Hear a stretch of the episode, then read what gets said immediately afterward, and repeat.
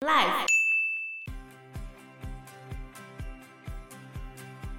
他们就是等于去送死啊，很容易啊会生癌症。哎、那所以辐射对野生动物是没有影响的吗？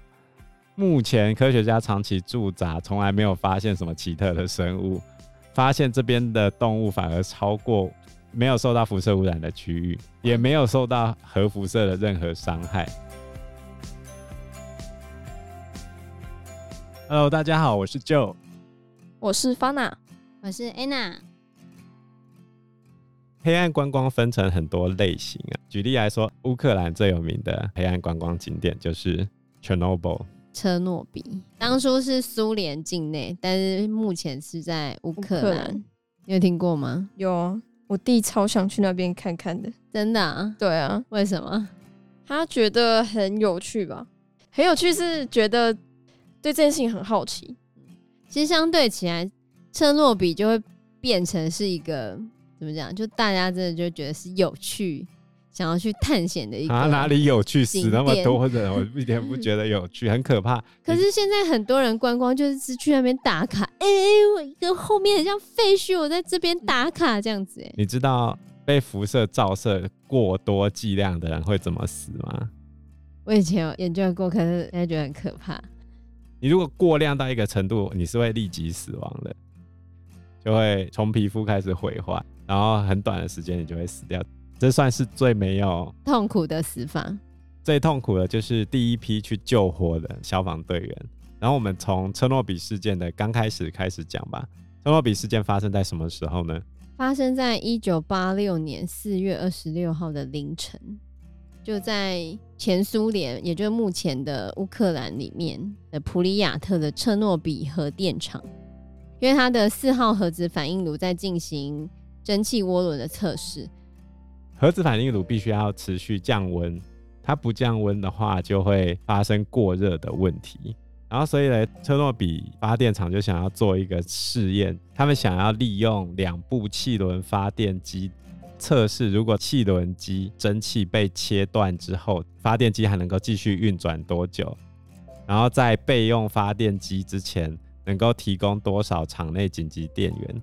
为什么要有备用紧急电源？就是要持续让炉心能够冷却，不然会爆炸。啊，其实车诺比事件简单来说就是核能电厂设计不良啊，所以我们现在也不用这种设计方式了。其实就是他们选择在夜间实验这一点，导致了他后续的错误很难弥补回来，因为他们白天上班嘛，结果他们后来。呃因为种种因素的关系，实验时间一改再改，最后改到凌晨进行。然后那时候就只剩下半数不到的人员还在，甚至连主要负责的工程师也不在场。然后他们就开始实验，那实验结果很显然嘛，大家都知道失败了嘛。所以他们爆炸就是因为他们实验失败。他们从来没有处理过这么大范围的辐射层。发出火焰的时候，消防队员很快速就赶到现场，他们就在浇水嘛。那些消防队员都没有注意到到底发生了什么事情，然后他们还看到地上有黑黑的那个石墨块，石墨块本来是用来控制核反应速度的，啊，结果就有消防队员隔着手套拿起来看那是什么东西，然后他手当场被烧烂掉啊。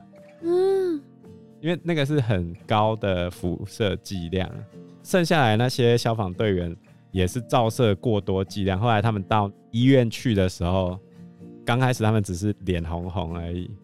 第一天的时候，他们还可以玩扑克牌聊天啊，嗯然后接下来就开始冒血脱皮，嗯，就是你全身上下所有的细胞都没办法再生都被破坏了。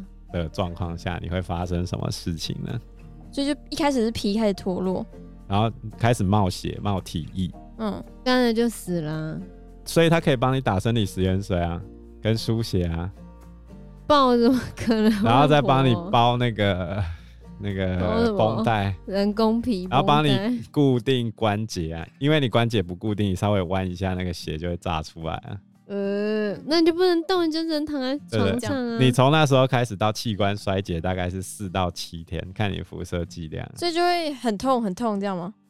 很痛这一点是还可以啦，就是打打吗啡啊对对对对， 这应该是很你还惨可以的嗯滑死，法你还可以滑一天手机，那时候没有手机啊，刚开始发生的时候，普里亚特的居民还很开心出来看天空飘雪，好好看，还有抱小孩出来看的，还有而且人是辐射城，依据联合国原子能机构研究的报告指出，车诺比事件的辐射量是广岛原子弹的四百倍，然后造成六十万人遭受过量辐射，直接死亡的有四千多个，间接死亡的有二十多万人，然后四千平方公里被划为辐射禁区。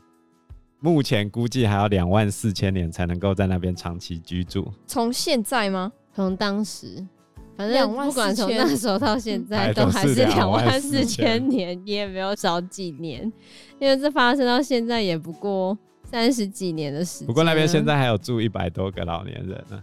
因为那些老年人觉得他们时日也不多了，就住那边，这样住那边也不方便吧？那边应该什么都没有啊，就吃的啊，或者是医疗机就构，自给自足啊。种植物之类的吗？嗯，原本是觉得会有辐射层，嗯然后会受到辐射污染，但事实上好像还好。其实他们现在已经是野生动物的天天堂后来他们采取的方式就是打造一个巨大的水泥棺材把它封住嘛。不过他在封住之前有一个很严重的问题，就是担心它渗入地下。它如果那个辐射水进入地下水层，就会污染全部的地下水，那大家就更惨，能够影响的范围就更大。后来是靠矿工冒死挖进去，把那个水引到别的地方去。那些工人因为要工作的关系都没办法穿，防辐射的衣服，因为你要在地底下挖隧道。他们就是等于去送死啊，很容易啊会生癌症。哎、那所以辐射对野生动物是没有影响的吗？目前科学家长期驻扎，从来没有发现什么奇特的生物，然后发现这边的动物反而超过没有受到辐射污染的区域，也没有受到核辐射的任何伤害。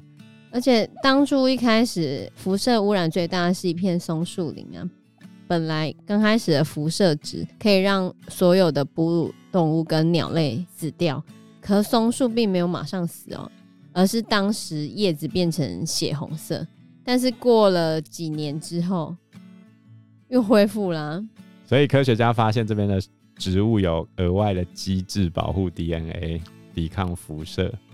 是啊因为人类的 DNA 如果被过量辐射照到，就是从 DNA 层级被破坏掉。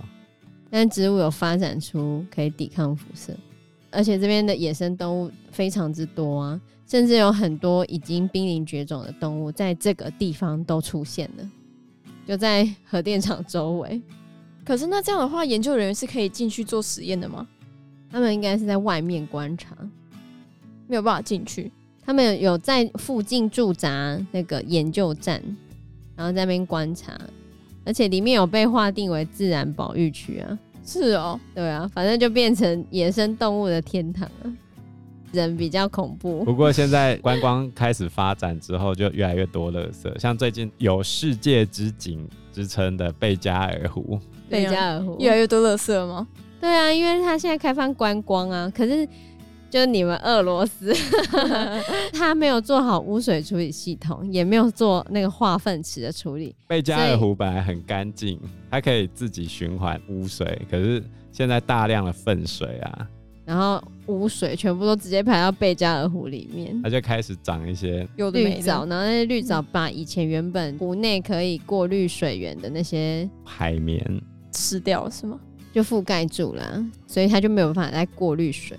它对不应该观光的，所以以前的人说他们去贝加尔湖都可以直接捞水来喝，现在我哦不行。你敢喝看看啊？因为那边很多饭店，然后湖面第一排有没有？啊嗯饭、店盖在那边，可是水全部都排进去啊！它本来可以靠着湖底的海绵来滤水，但是现在就完蛋了，被细菌、藻类跟病毒都塞住了是吗？就破坏掉。对啊，政府都没有管吗？然后政政府府说要管了，但是实际上开放更多人进来。对，因为伟大的普对不起丁，啊，我们太失败了。你看你要赚钱还是要保护呢？ 我觉得你可以采预约制啊，没有就没有预约制，他就已经盖了很多饭店了啊，赶快多一点人进来，怎么办呢？你们贝加尔湖哦俄罗斯这么大，为什么不能开放别的地方？等一下嗯片，贝加尔湖跟台湾差不多大、欸，小一点点而已、欸，那很大哎、对啊，，嗯，哎、那边不开放观光也很奇怪吧？它有三点一万平方公里吧，所以它盖饭店是多到就是整个围绕那种，没有整没有围整个围绕，可是你只要围绕一个部分，重点是污水处理系统。嗯如果有做污水处理系统，会有挖好那个化粪池，把脏水、粪水直接排到化粪池里面，都不会这个样子。啊，那可想而知那个饭店有多多。水有多脏？我们这一期节目就到这边喽，谢谢大家，拜拜拜拜，拜拜